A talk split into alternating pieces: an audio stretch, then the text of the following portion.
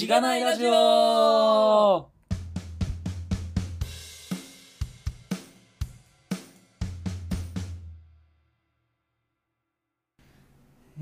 はようございます。おはようございます。いやー、本当にね、はい。あの、LT が緊張しました。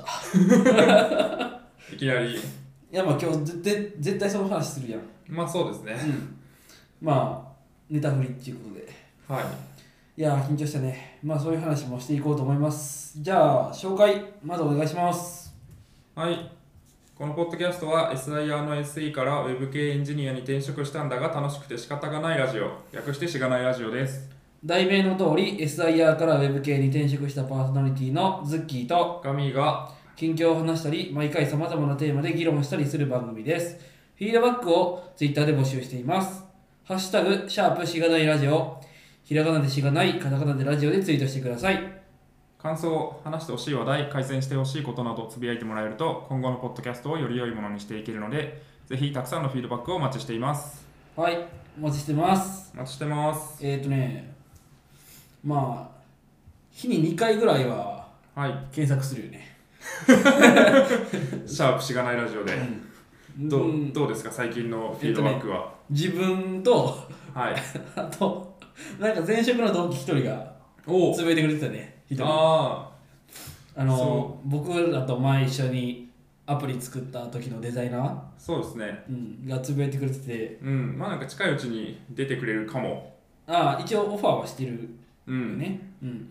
なんではい。あの完全にうちわだなっていう。そうだね。知ってる人リアルで知ってる人しかうん。今のところまないですねフィードバックは。ああの聞いてくれむしろ挑発気味にこう聞いてくれ聞いてくれってあの 言ってるからあの、まあ、しょうがないんだけど。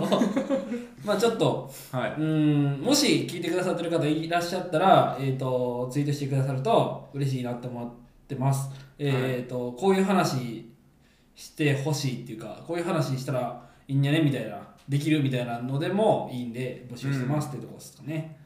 このポッドキャストの配信数とかってなんかまだよくわかんないんでしたっけ？わかるようにしないとわかんないんでしたっけ？ああえあの聞かれてる数みたいな。そうです。それがねあの まあちゃんと調べてないっていうか。はい。いや多分調べたらあのなんかこれサウンドクラウドでホスティングしてるしてるんですけどはい。一応なんかできるっぽいんで、まあ、ちょっと調べます、はいはい。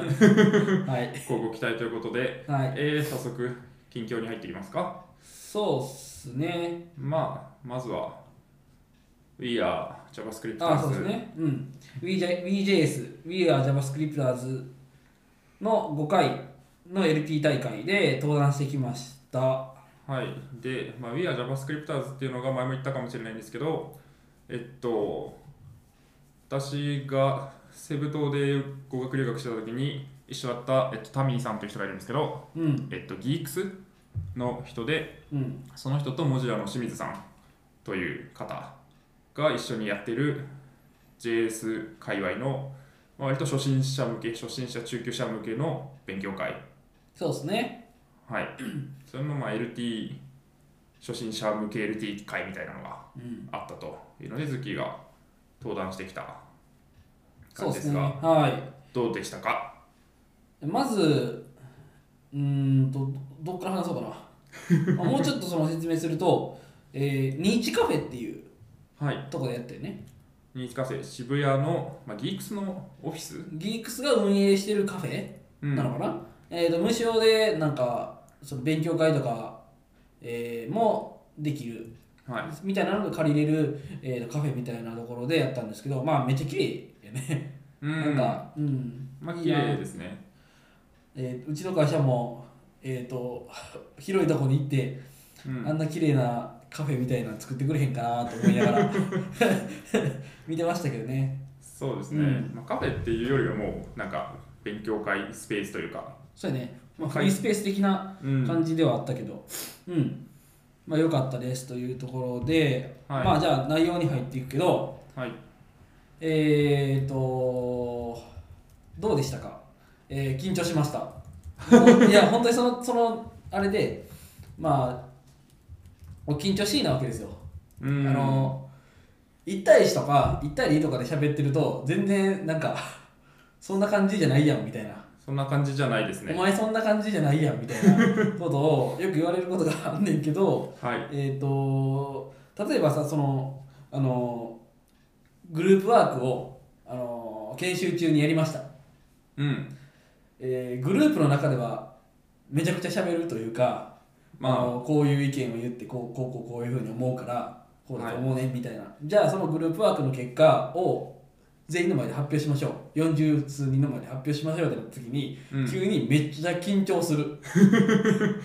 これはななんでなんやろみたいな。うんなんかめっちゃ顔が真っ赤になってしまって自分でもこう、あの見る見るうちに顔が熱くなっていくのが分かるみたいなのが いやほんまにあって。はい。うーんと。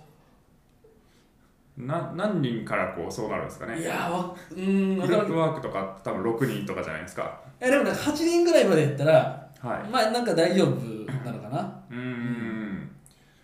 まあその勉強会は多分予約で50人ぐらいだっけ？55ぐらいかな、うん。でも結構いたよね。パンパン。30人ぐらいいた？もっと？うん。もう椅子もパンパンだったんで。確かに。大体なんかその、えー技術系の勉強会っていうとなんか7掛けぐらいうん。の出席率みたいなイメージがあるけどまあ、えーそういう感じにしても結構多多いなと。まあそのニーチカフェのその発表スペースがそこまで大きくないっていうのも、うん。まあ、あったんやけどまあ結構近いしさ環境。思ったより近いですね。あの聞いてくれてる方々が近くて、はい。それも相まってより緊張しました。ちょっとまあうん。まあ、こういうの苦手って、まあ、ずっとずっと苦手苦手って言ってるけどまうん。あまあべえっ、と慣れ慣れやと思ってるんで。もうななんかね、えっと小学校の時とか中学校の時とか、はい。結構その前に出て話すのが好きなタイプな人間やっえー、たはずなんよ。それがこう苦手に変わるっていうのはあんまりイメージないですそうわかんなんが。ね まあでも聞いて私も聞いてたんですけどうん。まあその声が通るなっていうのはすごいあそうそう。いいなと思います、まあ、マイクもあるんですけどだからだからそのそれが問題でうん。声通るしちょっとなんか勢い持って喋るしめ結構まああの口調も早口うん。みたいなところがあって、なんかそういうのめっちゃこうできる 感じに初め 一瞬一瞬そう見ちゃうっていうのがそのすごいギャップとして逆にあの悪いギャップとして作用してしまうんじゃないかなって思ってて、うん。うん。まあ、そういうの含めてちょっとうん。改善していけたらなっていうのをまず思いましたと。はい。でまあ、どんな話をしたかっていう話をまあ、そうですね、せなあかんのかなと思っていて、えっ、と、うん、簡単、ざっくり言うと、Immutable.js っていうライブラリを紹介しましたと。はい。はい。えー、Immutable.js っていうのは Facebook が作った、うーんと、イミュータブルな、不変な、えー、とオブジェクトを、えー JS、JavaScript に、えー提供する JavaScript、ごめんなさい、JavaScript の不変な、 immutable なオブジェクトを提供するライブラリですと。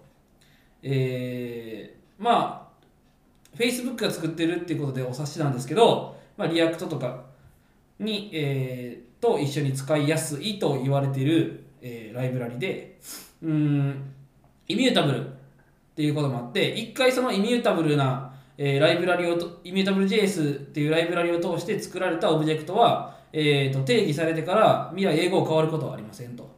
うんまあ、それによって、えー、と変わることはない、えー、ともし何か、えー、と変更するとか、えーえーっていうメソッドを発火させた時でも基本的にはえー新しい値として返すうんっていうことをするラビライブラリですよと。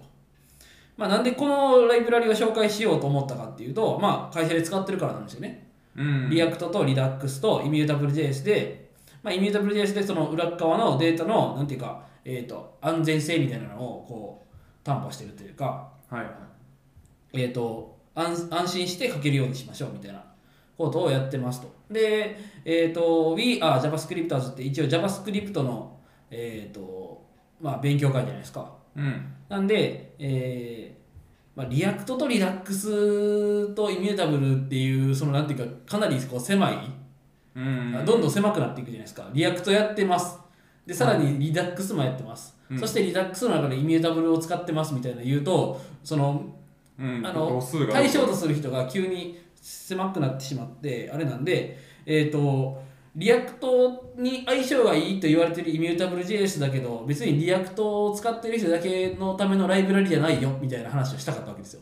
うんこう広く対象を持ちたかったからこそ JavaScript で、えー、と安心して安全に書きたい大きいちょっと大きめの規模でやるときでも安心して安全に書きたいって思うじゃないですかじゃあイミュータブル使ってみる価値あるんだよみたいな話をしたかったわけ。うんう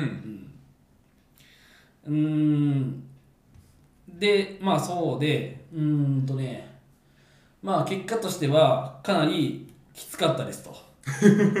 まず、えー、と何がきつかったかって、えー、と僕自身そこまでなんか理解えっ、とねできてなかったわけではないと思ってる、えー、とできてたと思ってるんですよ、うん。ある程度。うん結構しっかり、えー、とドキュメントも読み込んだし、はい。えーもうほんまに日々毎日使ってるしうん。毎日うん毎日使ってるし、うん、でその良さをこう、えー、と日々実感してるんで、えっ、とよかったんですけどただなかなか難しいテーマだったのかなとその、うん。えー5分56分で話すには、なるほど。うん、まずイミュータブルなオブジェクトなんですみたいな。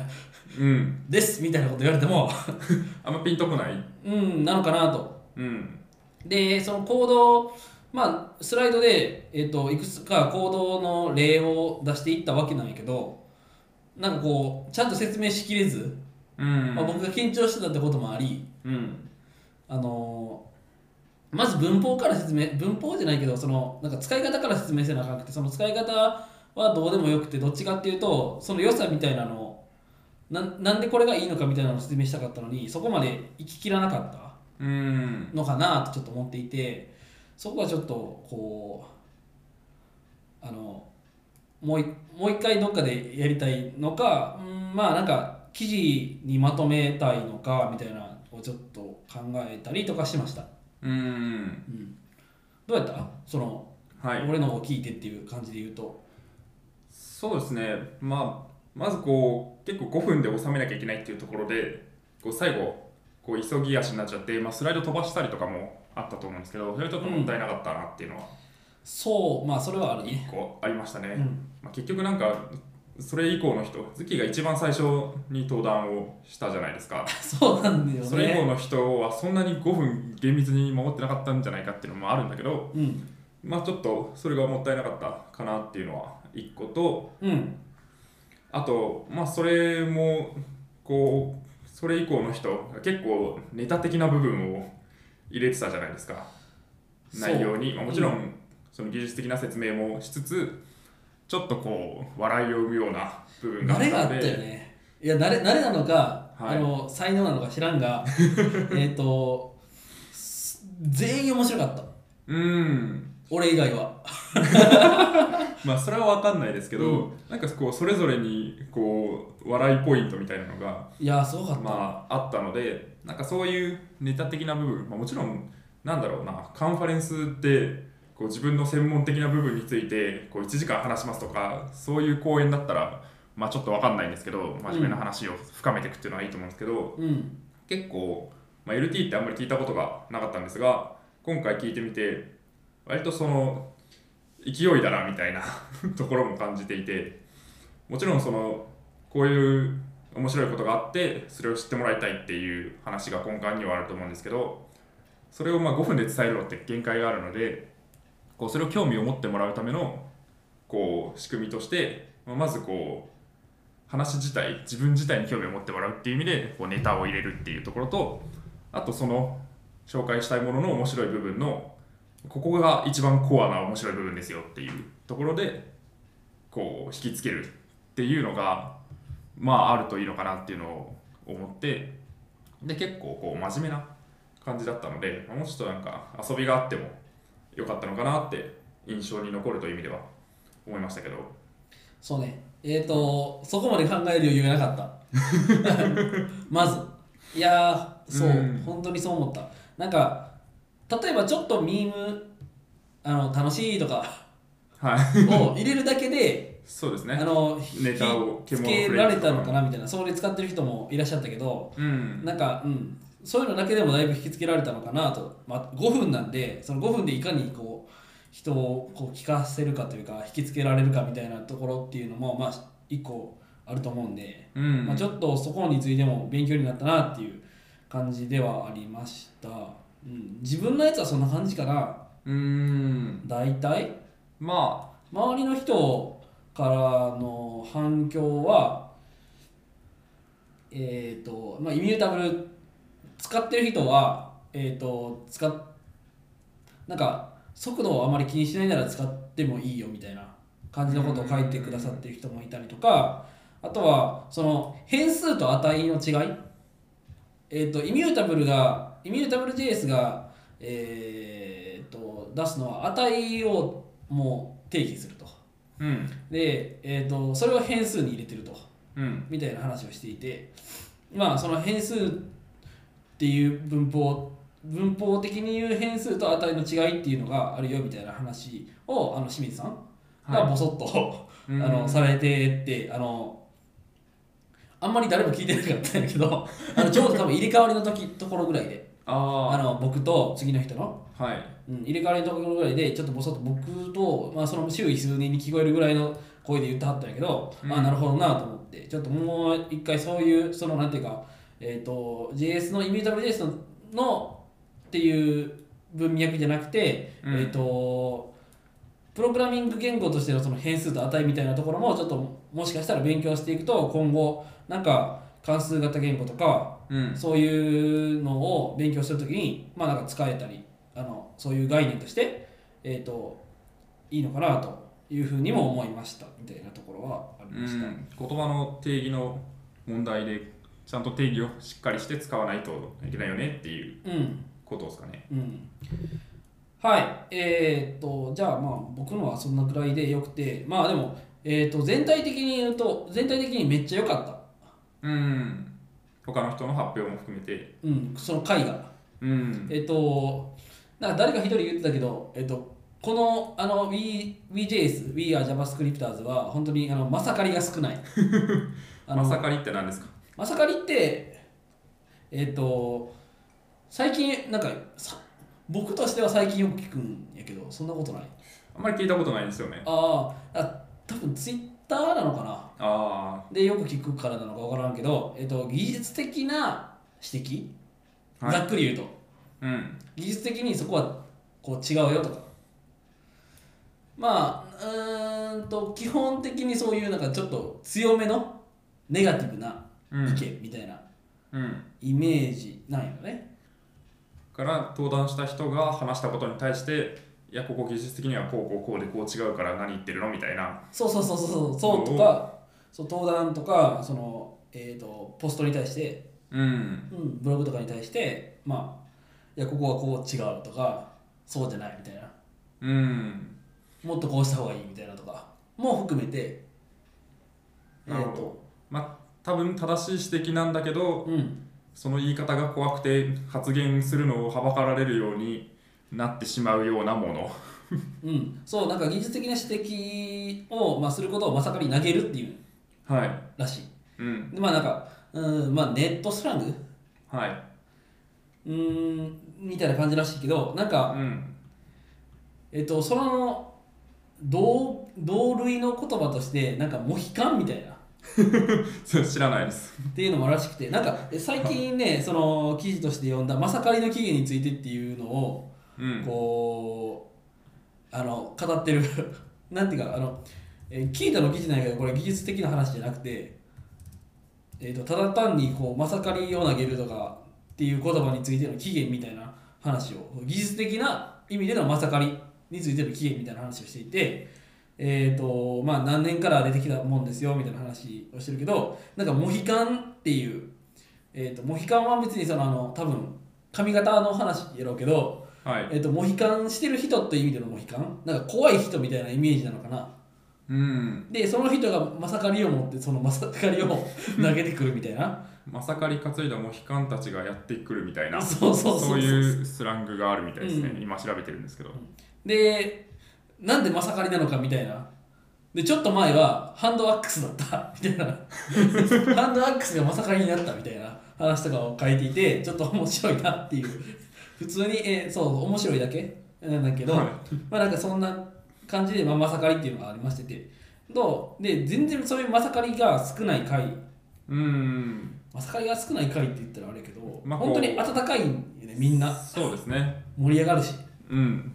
面白かったら面白いっていうし、えー、と純粋に質問してうん。なんかそれは違うよっていうんじゃなくて、うん。うん、まあそうですね。参加してる人自体もそんなにこうずっと JS やってきましたっていうこう重鎮みたいな感じの人はそんなに多分いなくて。確かに。かつこう、まあ、会の趣旨的にも裾野を広げていこうみたいなうんまあそうね感じがあるんで、まあ、そういう趣旨に賛同した人しか、まあ、来てないっていうところですごいなんか発表を見る目もなんかあったかい感じがするしそんなにこうバシバシこう技術的な指摘指摘が飛ぶっていう感じでもなかったですよね。うんなるほど。他の人の話で面白かった LT とかありますか？うーんとねまあなんかそうだな。なんか結構 React Redux ってなんかこう JS の中で、まあ、流行ってるっちゃ流行ってるっていう感じじゃない？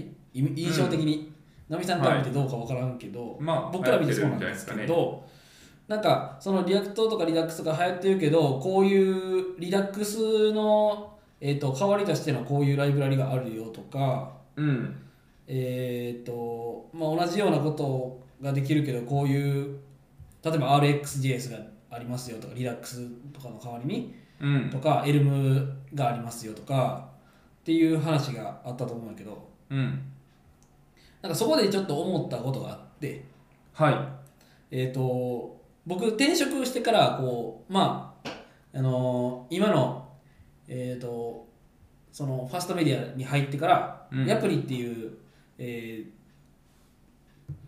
かえーアプリを管理画面でウェブの管理画面で作ってアプリを、えー、とローンチするみたいなサービスをやってるんやけどい。うん。その管理画面を今までその PHP と jQuery で作られてたものを、えーとまあ、表側をえー React プラス Redux に置き換えましたリプレイスしてますみたいな仕事をしてるわけですよはい。で入った時にじゃあそれをやってもらうよみたいな話をされた時に僕まあその時まだ フロントとか書いたことないとうん。でえっ、とまあなんとなくその議論が進んえー、と僕が入る前からずっと進んでたらしくてなんとなくリダ React をやるんだみたいなことぐらいまで決ま決まってたっていうかうん。えーとまあ一番の候補だった。まあ、候補だったと。で、うん、なんかそれを聞いて、なるほど。で、僕わからない僕は、とりあえずまあ勉強してみようと。うん。で、まあ、えーまあ、その、よく聞くポポッドキャストである Rebuild でも、まあ、そういう話を聞いていたし、うん。まあ、まあ、デファクトみたいな感じなんだろう。で、まあ、よくわからないながら思ってて。はい。で、さらにそれをちょっと調べていくと、まあ、 React について、裏っ側の、えっ、と、データを扱うのは Redux でやるんだろうみたいな。うん。っていうのをもう結構半盲目的に、えー、と勉強してうん。やってたわけでそのその半盲目的にやるのはまあ良さもあってなんかそこでががっつりやって同じ実装をこの React Redux でするには、まあ、こういう書き方がいいんだみたいなのは結構知見としていろいろ溜まってきたっていうのが今の状態なんやけどなんかその技術選択的なことを全くしてないわけうん。で、えっ、と、もっといろんなやつで、いろんなライブラリとかいろんな、えー、ともので、こう実装してみて、軽くね、触ってみて、で、結局どれが良かったって言わないと、なんか今、 React Redux をやって、ななんでこうひこうなったみたいな必然性が全く説明できなくて、うん。うーんと、まあ、この前もなその一人語りの時に喋ったけど、なんていうか説明できるようにならないとあんまり理解できてないんじゃないかなみたいな。うん。うんえー、と今回のその資料を作ってる時でもんなんかさらっとそのリダイイミュータブルを使ってるのはこう結局なんかよく分からなくなってきて。まあ結局これはいいもんなんだって思ったんやけどその、えっ、となんかあれ Immutable 使ってるのって React と Redux 使っててそれが、えー、とその中で結構 Immutable っていうのがいいって言われてるから使ってたんやっけみたいな。ああなるほど。だから他の選択肢をいろいろ勘案した上で選び取った感じがないからうん。ちょっとこうなんで選んだかの自信がなくなってきたみたいな。そうそう急にこうそれをべ、えーで、はえー自信がなくなってきて、まあうん、でもやっぱこうこういう部分はいいよねって思ってうん。やりました、あのあの参加しました。で周りの人を見てるとまあこういう、えー、とこことこいつとこいつと技術の比較をするとこっちの方がちょっと僕にはいいように見えたからちょっとこれ触ってみましたみたいな話をされてるわけね、はい。おなるほどなと思って。ああなんかそういう姿勢が全然足りなかったなみたいな、うん、そうですね、そのある人に言わせるといやいやそれはえっ、とまださあの始めて半年なんだからそこまでいろいろする余裕もないしなければ、まずはなんか動くものを作るっていうのが、えー、と必要なんじゃない、まうん。それで動いてんだから、まあ、むしろそれはその部分ですごいことなんじゃないみたいなことを言ってくださる人もいるんやけどうん。ただそうじゃなくて僕がまあなんか、えー、と見据えるべきはそこじゃないなっていう。うーんのをちょっと思ったかなっていう。なるほど。まあそうっすね。まあもちろんとはいえその今どこがメインストリームで一番デファクトで使われてるのは何かっていうのをウォッチする、まあ、今であり、まあ、今後5年10年うん。何が使われるのかっていうのを考えてでなるべく標準的なものを選んでいくっていう姿勢は非常に大事だと思うけどとはいえまあでも他を知って選ぶのと全然違うしやっぱりその何を作るかによって選ぶべきフレームワークとかも変わってくると思うんで自分たちが作るものに合ったものは何なのかっていうのを考える上でもいろいろ見てから決めるっていうのはいいのかもしれないっていうのを、まあ、特にやったことがないけど偉そうに今言ったんですけど まああるかもしれないですね。うん、まあちょっとそれが思って特に僕えっ、とねさっき、まあ、PHP と jQuery で前の、えー、とやつができてましたって言ってたけど、えー、と J JavaScript やってるのに jQuery を全くわからないわけ。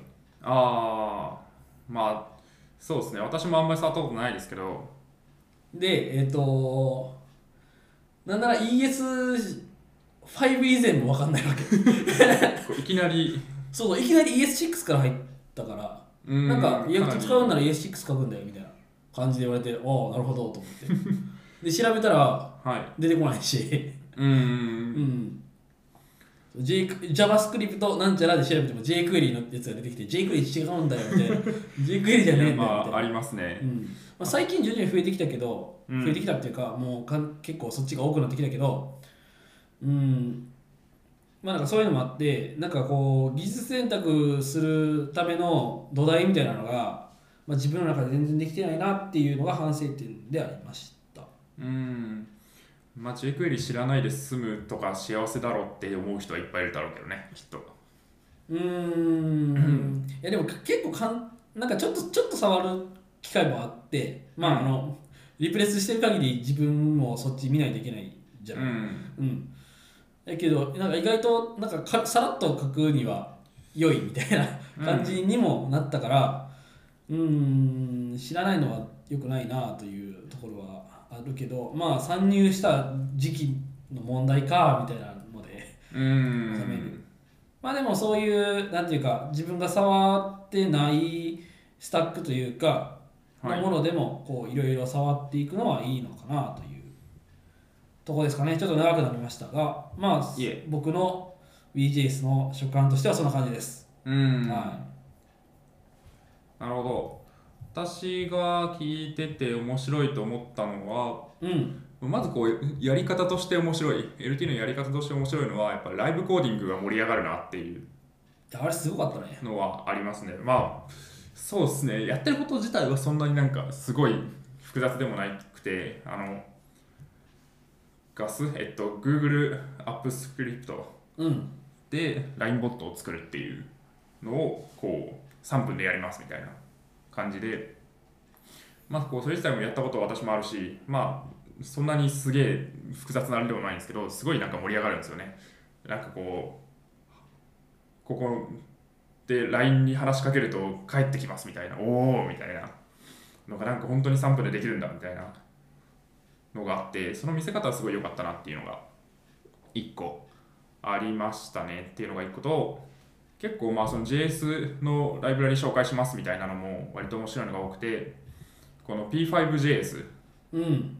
っていうのがこうアニメーションとか、まあ、その物理演算とかをする JS のライブラリらしくてでこれがまあ最近出てきてすごい面白いっていうのでその事例というかこういうアニメーションできるよみたいな紹介のサイトがあるんですけど openprocessing.org かなえっ、と P5 界のピクシブって言われてたやつ？わかんないですけど多分。P5JS 界のピクシブって紹介されてて、はい、なんだよそんなもんがあんのかよみたいな。ちょっと思ったけど。これ見ました？あなんか軽く見たかな？これはすごくないですか？いやなんかめっちゃ面白いというか、まあ、面白いってざっくり言ってしまったけどはい。うーんこん,、うん、こんなもんがあるのかっていうかすげえなっていうすごいっすよね。本当にそのインタラクティブなマウス操作に応じてこう物がこう物理的な動きをするとかうん。まあ簡単なゲームフラッピーバードとか今パッと見たらあったんですけどうん。あったりとかすごいこうビジュアルを描くのこれが JS で描けるのかみたいな、まあ、実際のコードみたいんでこうどれくらい大変なのかっていうのは分かんないんですけど。そうやね。うーんこれも JS でかけてねアプリも作れてネイティブも作れてみたいな。なんかすごい盛り上がってるなっていう感じをまた一つ。引き続き JS 慢性な世界への道みたいな、はい。JS JS JS JavaScripters いいよみたいな話。うん、うん。そうですね。このなんか万能感。JS できるだけで何でもできそうな万能感みたいなのを感じましたね。ちょっと触ってみたいなと思いました。これは。うん、なんか三角関数の勉強をこれでしましょうみたいな 話もされてて。はい。なるほどと思って。数学マウンティングがみたいな。数学できるよマウンティングがあるなみたいなところがあったりもするのかなとうん。ちょっとまあ 思ったりとか。確かに。そうですね。まあこういうなんですかねその教育目的でどういう言語を使って何を作らせるのかみたいな話もあると思うんですけどうん。こうやってなんか分かりやすくこうビジュアルで成果物ができるっていうのは結構いいのかなとどれぐらい難しいかは分かんないんですけど思ったっていうのとですかね興味がある場所としては。で、まあ、そもそもの勉強会この今回の勉強会について思ったこととしてはうん。えっとまあ、1個は、まあ、その興味を広げる場所だなっていうのは1個あって、まあ、いろんなその JS のライブラリとかこうこういう実装方法があったので試してみましたとかっていうのが、まあこう8つぐらい前回は頭出しされてでそれをバーッと喋ってぜひ使ってみてくださいみたいな感じで終わるっていうものでいろいろ広く知れるっていうのはすごくいいなって思う反面、まあ、よく言われる話ですけどこれを聞いただけでなんかあなんか勉強したなみたいな気になるのは本当に良くないかなと思っていて。そうね。そう。本当に。これを深めるのはあなたたちですみたいな 感じじゃないですか。あなた次第。あなた次第ですみたいな。とこなのでなんかこう勉強会に行って勉強した気になる問題というのは本当にあるなと思って。いやーねあるね。それをまあちょっとでもいいから自分でちょこちょこっとまあチュートリアルをやってみるとか簡単なものを実装してみるとかそういうなんか深める活動っていうのを自分自身でやらないとなんかこう消化しきれないし自分の糧にならないなっていうのがあってなのでまあちょっとこう興味あるもの、まあ、RxJS とかちょっとまあどのぐらい流行ってるかよくわかんないですけど触ってみたいなって思ったりしてましたっていうのが1個と結構まあその会の趣旨的にもそうだったんですけど、まあ、若い人が多いですよね。でその中でなんかこう割と年のいったおじさまが一人ポツンと座ってて悲しそうな顔してたのが すごい印象があっえー、あんまりて。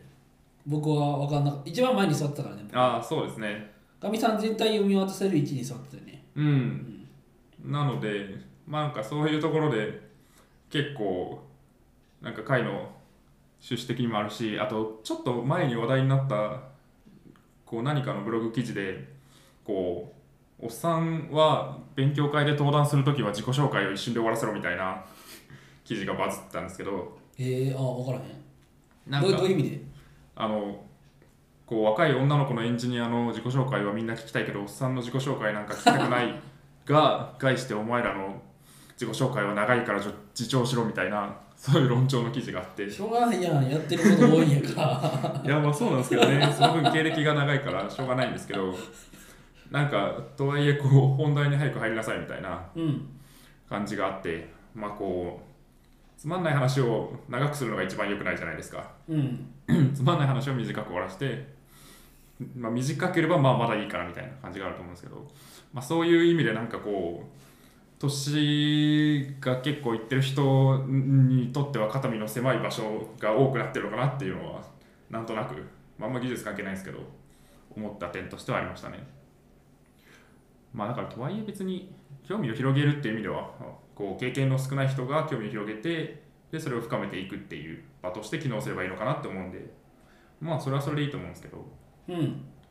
まあおっさんお,、まあ、おっさんって言ってしまったらあれやけどおじさま。あのまあ有名な清水さんあの主催者の清水さんもまあ いわゆるおっさん、うんまあそうです年齢的には。うん、年齢的にはおっさんの中の一人であると思っていて、うんうん。えっ、となんかまあその清水さんもとあの登壇されてたよね、はい。一番最後に鳥として。でね。オブジェクト思考の話をしてくださってたけど。うん。まあなんかその中でもえっ、とパールって知ってますか？みたいな。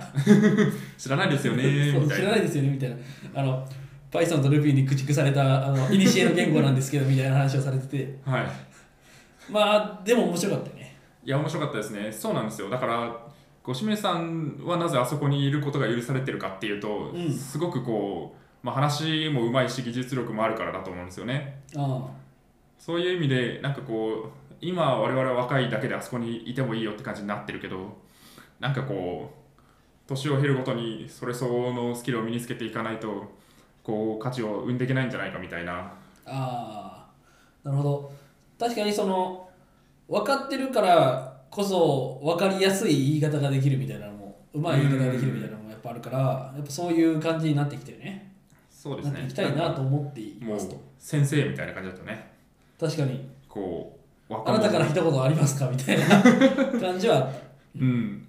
いや素晴らしいなと。そうですね。JS こう初心者中級者の若者たちと先生たるこう清水さんみたいなこう温かくそう。こ見う守ってくれて。るなんか JS の裾野を温かく見守る重鎮みたいな感じを出してたのがすごい印象的だったんで、まあそこが面白かったしまあそうですね。勉強しないとだなみたいな。感じはありました。はい。そんなとこですかね。まあなんか、L まあ、さっきもちょっとガミさんがちらっと言ってたけど LT は興味を広げる場所であって深める場所でなくてまああじ後で自分が触ってみないといけないみたいな。うん。ってあったからまあ今後、まあ、LT まあ予定してるから、うん。次1ヶ月後？はい。もう1ヶ月切ってるか。リアクティブのネイティブ勉強会でちょっと,、うん。えー、と相談しようと思っているのではい。まあなんかそこの目標としてはえっ、と帰ったらちょっとこれ触ってみようってあ思あわせる。逆に話し手としてうん。実際に触るとこまで行くような話し方を。話し方をしたいっていうかできたらいいな。うん。いややる。わかんないけど。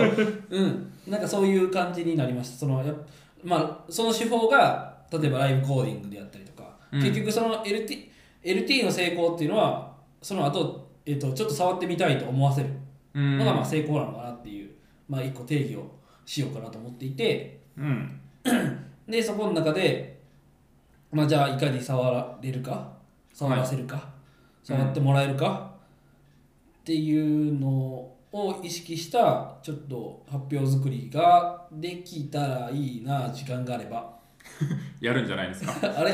いやいやいやっていうふうに思いました。はいまあでもガビさんも迫ってるもんね LT が。いやそうなんですよね。来週の金曜日ですね。今週末はちょっと頑張らないといけない感じですけどね。はい。まだテーマも決めてないですうん。頑張ります。いやー楽しみだな。何が何を触ろうみたいな感じなのかな、えちょっと今回の We are WeJS の発表の中のやつもちょっと流用できそうだなって思ってるんですけどね。JS は JS なんでこう RxJS とか別にノードでも使えるんで。なんかその辺を勉強してそれを話すでもいいかなっていう気に今ちょっとなってます。なるほどライブコーディングしてよライブコーディング。ライブコーディングしてもいいですけどね。確かに。ちょっと考えてみます。いやなんかまあちょっと普通に見てて思ったのは、はい。あ w i f i 安定しててよかったねって思ったから。あの結構あクラウド使ってたからさ。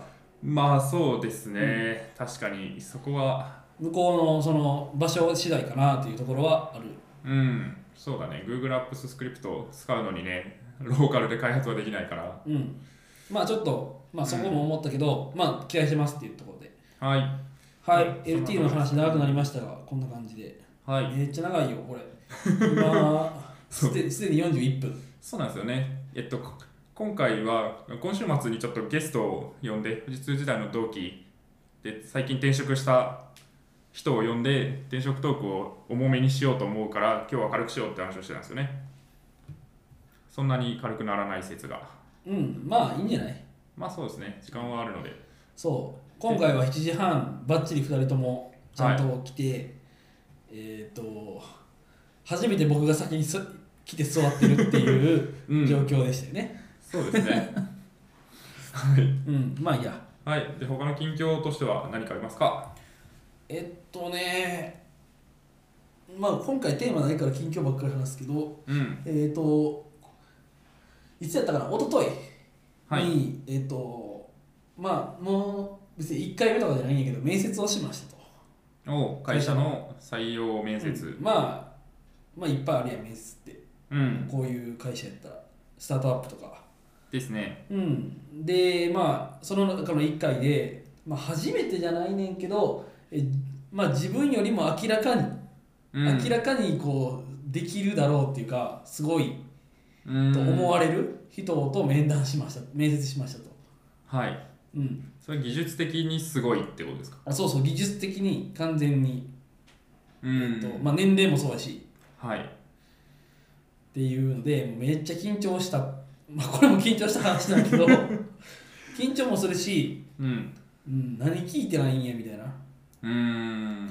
で一応フロントエンドの人ですみたいな感じで言ってて React も Redux も触って前職でそれもやってましたみたいな話やったからまあうーんでいろいろその相談してると、まあ、リダックスでちょっとこういう感じやったらどういう実装になりますかみたいな質問を一個してみてはみたいなこと言われたんでうん。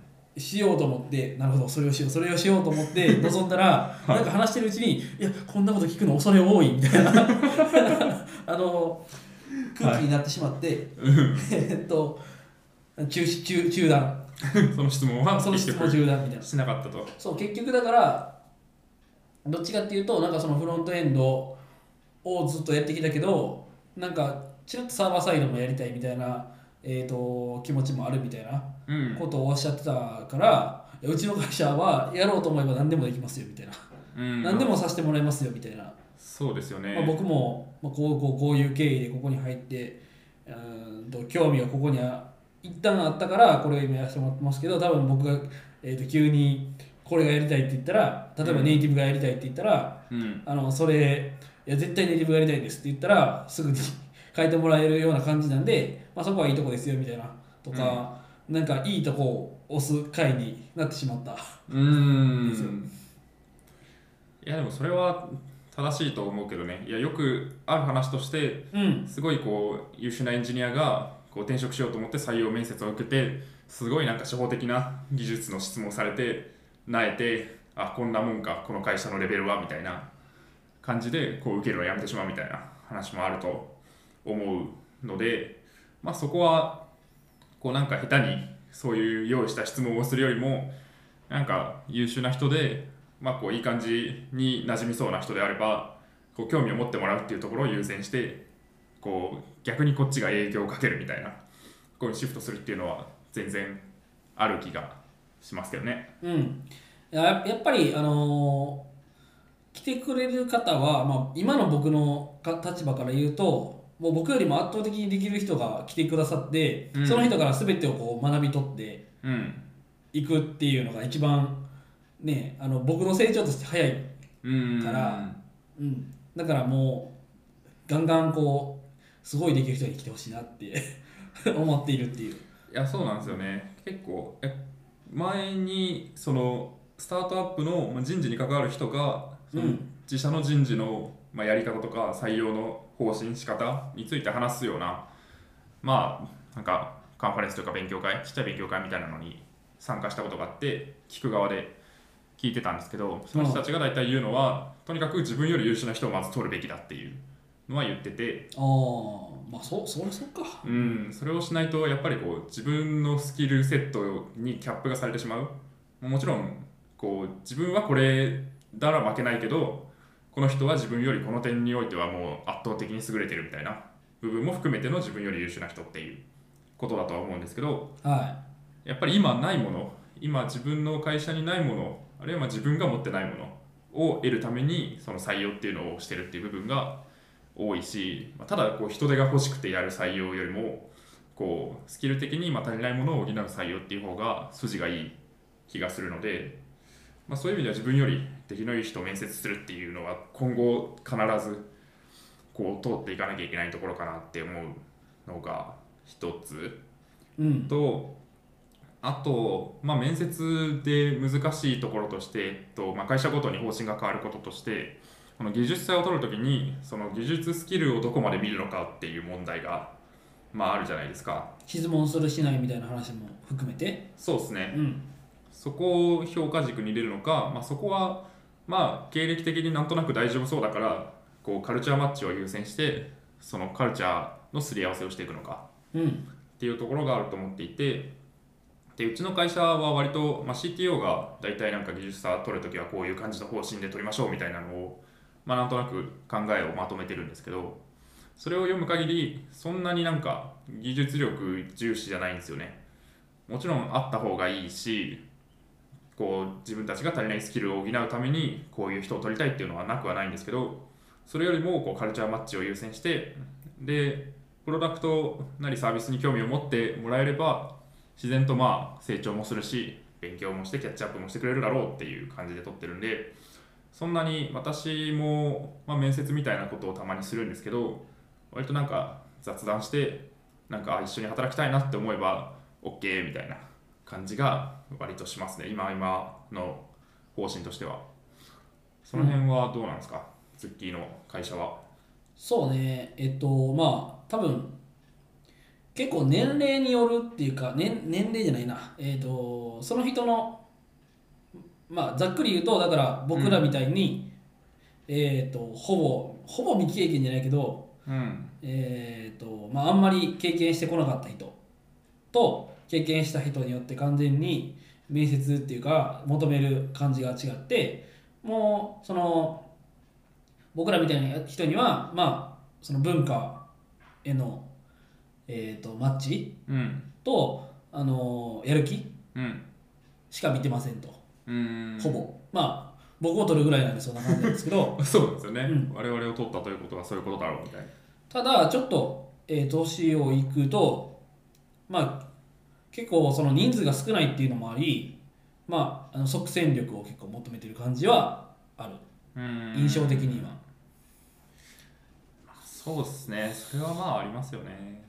結局若ければ許されるみたいなところは許されるっていうかうん。採用されやすくなるっていうのはあると思っていて、それはなんかなんだろうこう年齢差別化みたいな話ではなくてこうやっぱり若い人の方がこれまで経験を積んでない分こう軌道修正がしやすかったり吸収が早かったりする。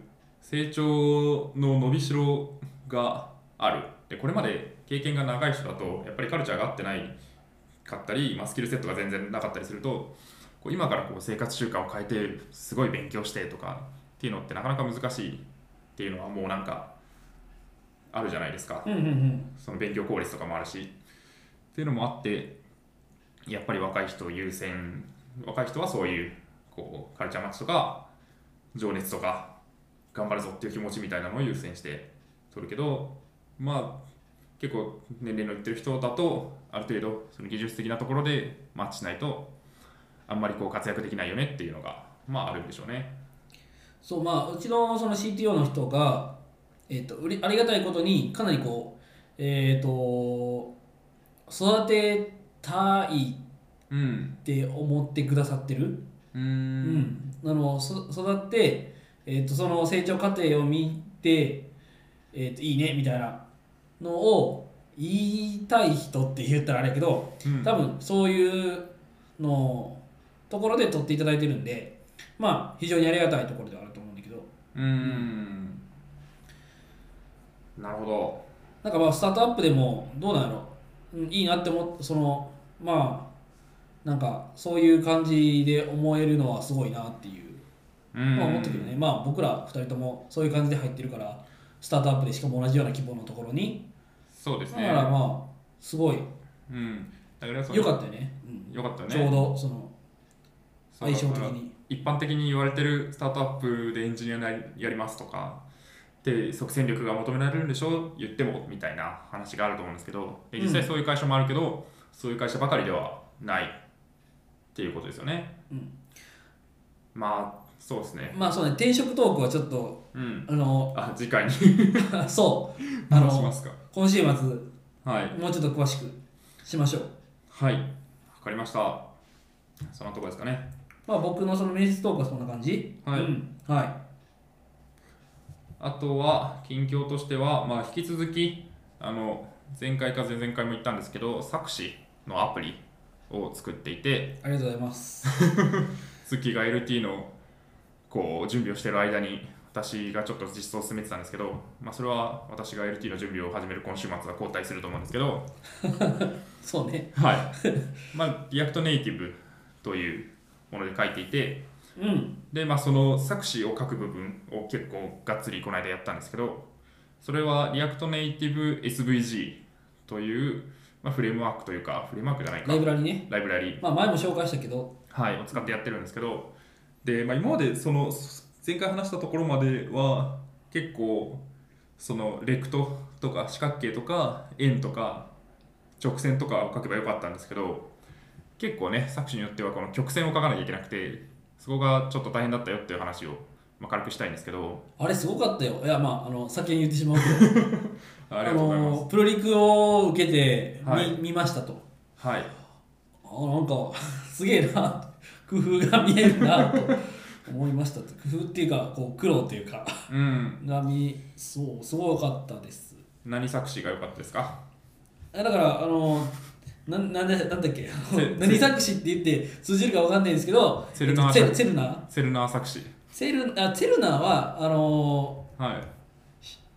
職人感があったっていうだけで、えっと、えっと一応説明すると。一番良かったのは ジャストロージャストロージャかストロ錯視。な、うん、一応説明すると、えっと、ツェルナー錯視、まあ、調べるのが一番早いんですけど、ツェルナー錯視っていうのは、こう直線があって、その直線に対して、こう斜めのちっちゃい線がバババババって入ってて、その元の直線がちょっと曲がって見えるみたいな錯視で、えっと、ジャストロー錯視っていうのは、あれだよね、バームクーヘンのやつ。そう同じバームクーヘンがあってもなんかその位置関係によっては大きさが全然違うように見えるみたいな？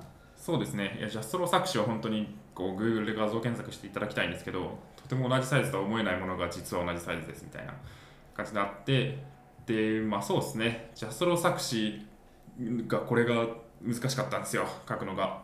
はこれがこう、まあバームクーヘンなんで曲線を書かなきゃいけなくて、まあその円弧、弧になってると、一部っていうのがあって、でそこで初めて SVG って何ぞやみたいなところをちゃんと調べなきゃいけない必要に駆られたんですけど、まあ、そもそも、へそうもともとその React Native SVG のライブラリがまあ GitHub に上がっててそこに README があって、まあ、簡単な使い方は載ってるんですけどそんななんか詳しくないんですよね。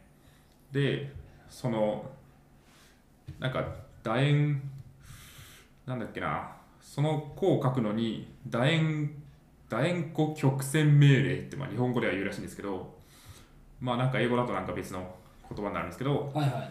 それがあってでその説明とかほとんど書いてなくてなんか引数をなんか6個ぐらい渡しますみたいななんかできますみたいな以上みたいな感じのことが書いてあって、そのはい。それぞれの引数が何を意味するのか全然わかんないみたいな感じだったんですけどうん。なんでこんな説明書いてないのかなって思ったらなんかこうそもそも知らなかったんですけどもう HTML に SVG っていうタグがまああるんですよ。あるね。でそれがまあ W3C によって SVG の仕様が全部決められていてうん。で結局、まあ、その Reactネイティブもその Web で使えるこうもの HTML とかを元にして作ってるってのもあって、まあ、それを前提としてたっていう話だったんですよね。はなのでその W3C のこう、まあ、リファレンスというかドキュメントを読んであこうこうこういうふうに指定するんだみたいな。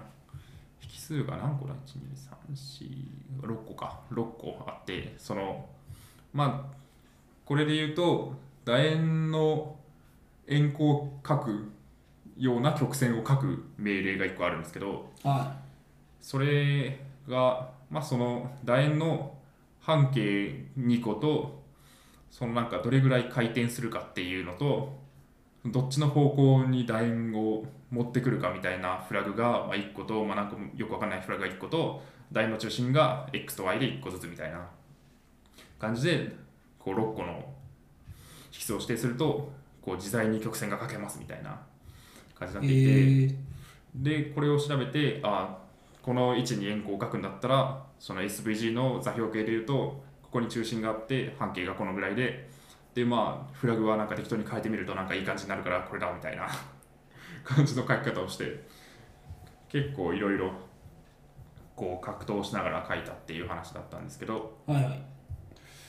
まあそうですね。で SVG っていうのはまあそもそも分かってる人もいると思うんですけどこうスケーラブルベクターグラフィックスっていうのの略でうん。でまあこのスケールを変えてもいかにサイズを変えてもこう崩れないですよっていう。まあなんかいられとかでこうパスを書いたりすると大体わかると思うんですけどあいつどんなに拡大してもその位置関係とかその数式で表されてるから再計算できるっていうのがまあ強みとしてがあって、まあ、だからこそこういう数式で書いてるとその全体のスケールを変えてもこう計算をもう一回走ってまた綺麗な滑らかな曲線になる。こうジャギーとかが入らない。画像が荒れないっていうのがあって。まあアイコンとかそれで作られてたりですよね、うん。あの うちのか管理画面のやつもアイコンは SVG でやりましょうみたいな。あリングじゃなくて。っそうなんですね、ていうふうにやってるたりするかな。結構 SVG で書かれたアイコン集みたいなのもいっぱい無料で使えるみたいな。へえサービスで使えるみたいなやつもあったりとかするんで。まあ、うん、見てみてもいいかなっていう、うんまあ、それを自分で書くためのライブラリが React Native SVG ですと。そうなんですよね、なので、まあ、これまたこう何でも書ける感を助長してどんな絵でも書けるぞみたいな気に今なっているという。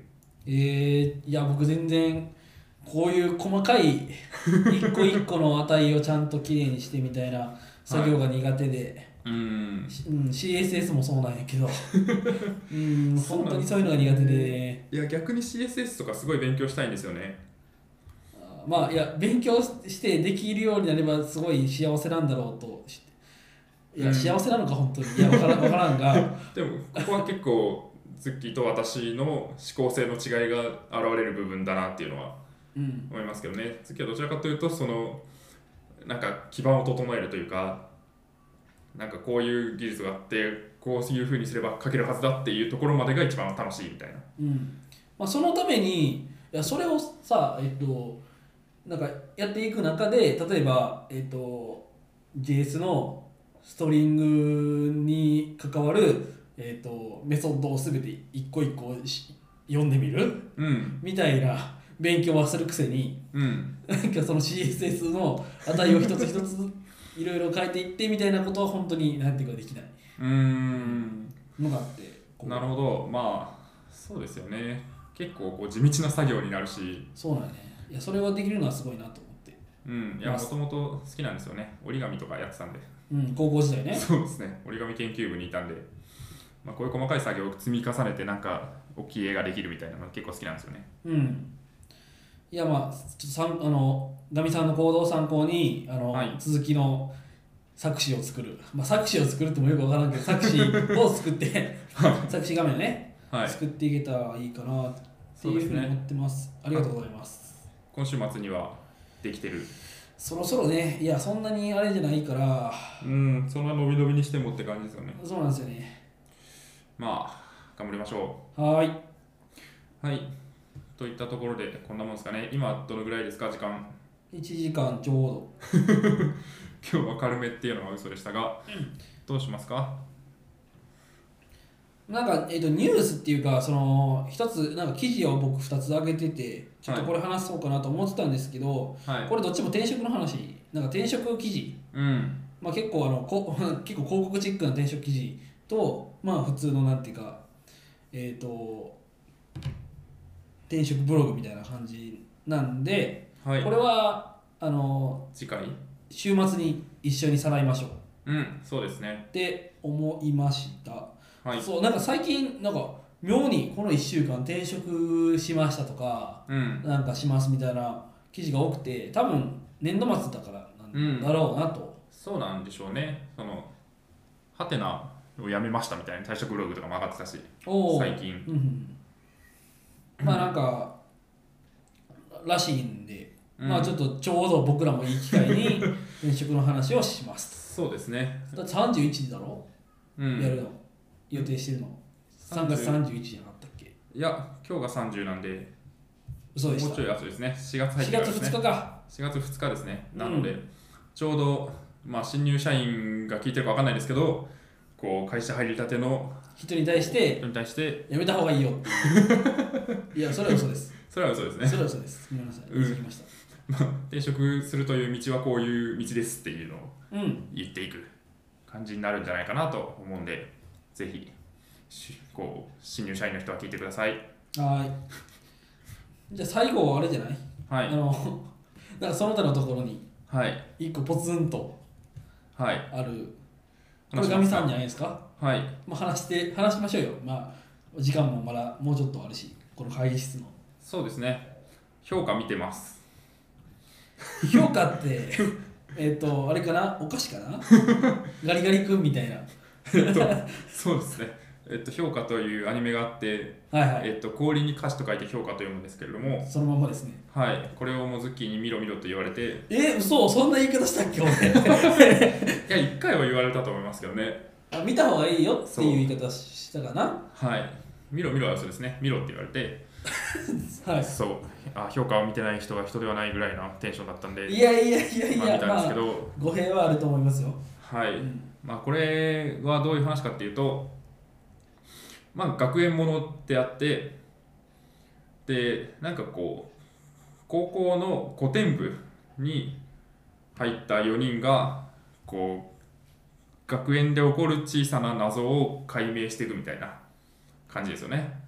そうですねで、まあ、主人公はこうなんかなるべくこう楽に生きたいみたいな人なんですけどこうこのヒロインであるチタンダエルちゃんという可愛い女の子がいるんですけどそのチタンダエルさんがこう謎を持ってきて主人公に「私気になります」って言って「考えてください」って言ってこう面倒くさいなと思いながらこう考えざるを得ない状況になっていくみたいな。こういうなんかこうほのぼの系のこう人が死なない推理小説みたいなうん。感じですよね、いやいいっすよね。いやーいいっすね。そんななんかこうなんというか力を入れずに見れるという意味ではうん。すごい良くて絵も綺麗だし。絵も綺麗だし可愛いしみたいな。京アニ？今日はいいです。ですよね。で、まあ、ちょっと前のアニメを今更見てるんですけど、もう大学何年生とかだったから、うん。結構前ね。もう数年前ぐらいうん。なんですがそうですね。ズッキーはどうなんですか？評価えあー今どのぐらいまで見た？まずまずちょっと聞きたいけど。今はあー全部は見てないですね。うん。10多分134ぐらい。ああだからうん。なるほどね。あんまりだから内容の話はせずっていう感じで言うと、一応うーんとね公開されているえっ、とまあもちろんアニメ全部見ましたと、えー、2, 回2回ぐらい見ました。なんなら2回ぐらい見ましたです、はい。でえっ、と小説米沢ほのぶさんのうん、原作が小説なんで原すね。作小説も読みましたで公開されてるなんかえっ、とその単行本に収録されてないやつも僕が知る限りでは全部読みましたはい。めっちゃ好きじゃないですか。いや一時期だからそのめっちゃハマってえっ、と多分アニメやってる時に多分5話ぐらいの段階でもう全部買っちゃって一気に全部読んじゃった のだかほらそういうこと多くて僕。う。その、うん。アニメをなんか1話2話見てまああの完全にこのなんていうか商法にはまってるんやけど。そう小説を全部買って読んじゃって、うん。でそれをもう一回その脳内再生されたやつをアニメとして見るみたいな。うん。のが、それじゃあアニメをやってる最中に小説とか、まあ、原作を買うから、あれなんですか、アニメの先が読めてしまうっていうのはいいんですか？うん。でもなんていうかそういうのがいいよ僕は好きで、うん。えっとその自分でそのちょっとそのもう主人公の声とかうん。えー、とビジュアルとかが、えー、と決まってるやんはいはいはい、はい。見えるから、でそれを元にこう脳内再現がめっちゃ簡単になってイメージが簡単にできるようになって、うん。えっ、と良いというか確かにその状態で小説を読むと勝手にこう自分の中でこうアニメ声で再生されるみたいな。そうそうそう。うん。えーっていうのもあるしなんかそれを分かった上で見るとこういう風な、えー、と描写をしてるんやみたいな、えー、と関心こうおーなるほどっていうのがあったりとか、えー、とその声優さんのその演技の素晴らしさみたいなのがに集中できる。集中できるというかお あなるほどみたいな。ちょっと簡単するというか、っていうほことができて、はい。あの良いあの楽しみ方なんじゃないかなって、うん、い。うふうに思うんで、はい。おすすめです。ど 初じゃないですかズッキーの兄オタ感が出たの。まあそうかも。うん。そうですね。いや確かにその小説を読むと、うん。小説とアニメの比較とかもできるじゃないですか。そうね。そういう意味ではこう一段こうアニメを見るという体験も深まるかもしれないっていうのは。まあなんか、あの小説の方が良かったとかさ、うん。まあ確かに、えっ、と、それがある、そう言われるって、もうしょうがないかなって思うアニメもあるけど、大体は、うん。なんか、おそそっちが面白かったら結構面白いと思っていて、うん。うん。まあそうですね。別になんか原作だから面白いっていうのは必ずしもあそれはもちろんってないしなんか原作が好きすぎてこうアニメ化される前からなんか批判してるとか、まあ、特にあるのは実写映画化される前から批判してるみたいなうん。のはよくあると思うんですけどまあ実写化映画化については僕はあ何とも言えないです。そこは違うんですか？いや、確かに面白かったやつもあるから、その実写映画化されて。あの、うんえーっとね、デスノートとかさ、ああ僕はあ結構あの映画のラストが結構好きだったから、うん。なるほどと思って、うん、見てたりとかするんで、うん。まああの本当にいいものはいいしっていうその原作との楽しみ方の違いっていうのは絶対あるなと思っていて、うん。うん、僕はこういうふうに楽しむことが多いですっていう ご紹介でしたと。米沢ほのぶさんの、えー、と小説は、えーとなんまあ、小た短編の小説もあ単発の小説もあるけど、うん。えー、とシリーズものも多くて。で僕が見たのはその古典部シリーズ、えー、と評価となっている古典部シリーズ。はい。でその、えー、と小説的には「評価」っていうタイトルは、えー、と古典部シリーズの第一作なわけ。うん。でそこからまた違う全然違う、えー、とタイトルの本が、えー、と巻が並んでますと。で別で小市民シリーズっていうシリーズがあってうん。まあなんか同じ感じで小市民を目指すっていう目的の主人公、まあ、同じ感じではないんだけど、まあ、なんかちょっとそういう変わったか感じの主人公がいて。うん。でちょっとなんていうか まあ同じ、えー、と目的を持った、えー、と目的、えー目的じゃないな。うんと考え方を持った女の子がいてて、うん。その2人がなんかちょっと、まあ、そういうちっちゃい事件に巻き込まれていきますみたいな。うん。これタイトルは聞いたことありますね春季限定いちごタルト事件とかうん。そうそうそうそうそう。これも面白かってうん。まあ、なんかこういうなんかちょっとした小推理小説もいいね。うーん。そうですね。なんか私読んだことあるなと思ったんですけど「インしてみる」を読んだことがありました。はいはこれは映画化も確か。いえ映画見ました？映画は見てないと思います。うんなるほど。映画よく分かんなかったんだよね。あすごい良かったんだよねっていうのかと思った。いやよくうんよく分かっいや本当に何かあのー、あれだから石原さとみがうん。かわい。いいやなんか 可愛いと思ってるけどはい。なんかあんまりその可愛さがこうよく分かんなかったというか。うーん石原さとみである必然性がそこまであったのかみたいな。石原さとみやったよねたし確かね。確か。あのちょっと前そうですね。なんでちょっと覚えてないちょっと覚えてないけど。うん藤原竜也綾瀬はるか石原さと。えみ結構ねあのすごい人ばっかりが豪華な人ばっかりが出てる。えーとやつであの話題にもなってたし。うん。うん。なんかうん。で見てみたらうんいまいちみたいな。そう米沢ほのぶさんの小説も好きやしまだその僕インしてみる見て読んでなかったんですけどはい。ちょっといやこれは面白いんじゃないかなと思って見てみたらうん。僕はそんなにでした。もしよかったら見てみてあの 感想を聞かせていただけたらなと思ってますけど。はい。はい。そんな見る気なくなりましたけどね今ので。ごめんごめんごめんほんまごめん。それは失敗しはたはいそうね。いうん。その推理小説はどうですか？推理小説は、まあ、すごい好きでめっちゃ読むって感じではないんですけどうん。たまに読んでるかな。結構読んだ時期はあったかもしれないですね。うん。えっと全てが F になるがすごい好きですね。ああ何だっけ？何さんやっけ？えっと森博ああ森うんそうそう。そうやね。はい。あのうんいや読もう読もうと思ってその人の小説を。はい。全然触れてないんやけど。いや全てが F になるはすごい面白いですね、うんなるほこう、まあ、あんまり言うとネタバレになるんですけど、どはい。まあ、タイトルの通りこう伏線の回収がすごいというかこう全てが F になるんですよ。いや一応僕ねあの全ては F になるのあの、アニメは全部見てるんでそうですね。はい。まあでもあんまネタバレしないんでしょうーんアニメどうでしたか？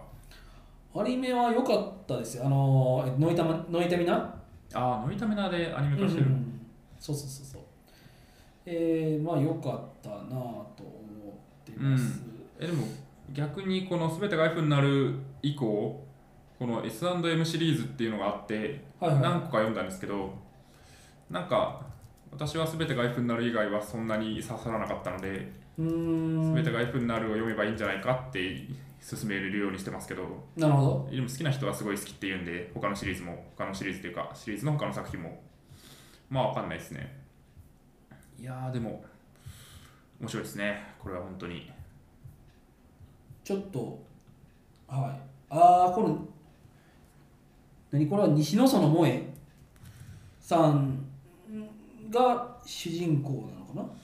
違う西野園萌えさんがまあヒロインである主人公でで、まあ、一応主人、まあ、あ2人二人主人公みたいな。ああ教授か。そう。助教か。西川さんっていう西川さん。建築学科の助教授の人。うんの2人主人公ですね、うん。まあ、結構そう研究的な話なのでまあ研究所に行って事件が起こるみたいなうん。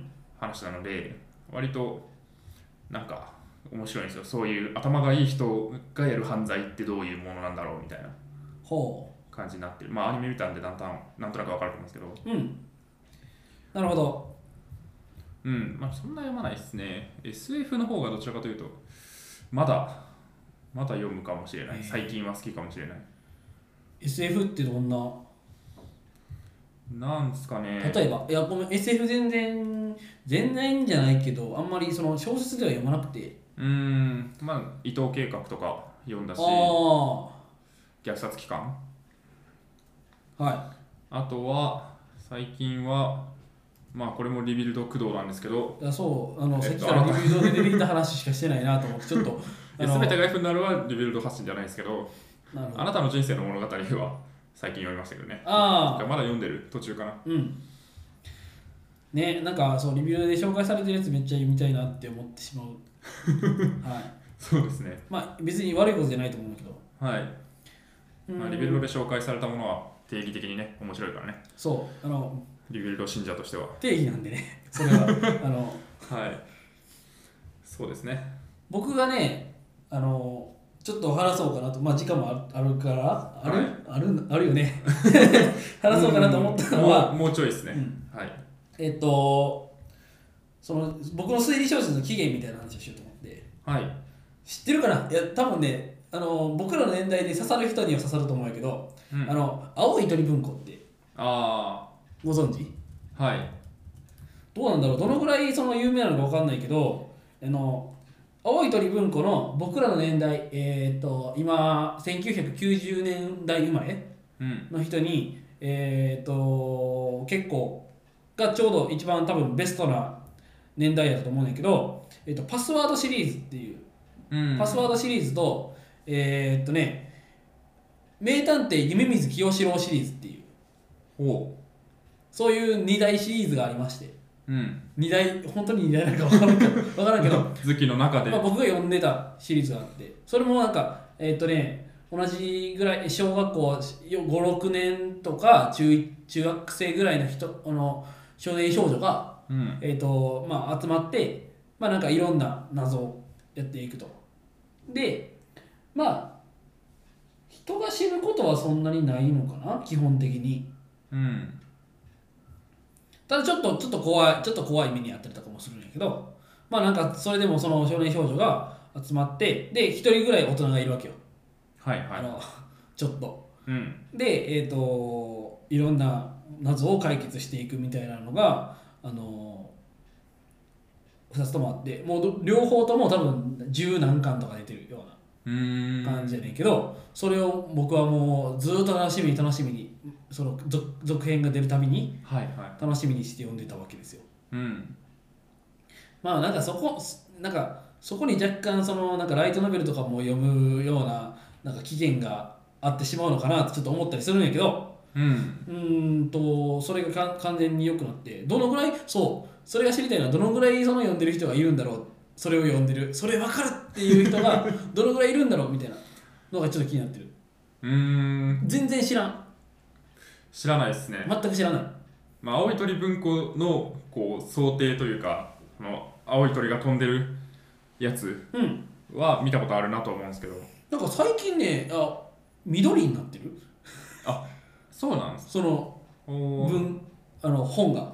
えー今青い鳥文庫で画像検索したら基本的に青いのしか出てないんですけど最近直近だと緑なんですかね。うんなんかねそんな感じものうーん。いやわかわからんけどなんかちょっと、はちょっと変わったなっていう。うーん。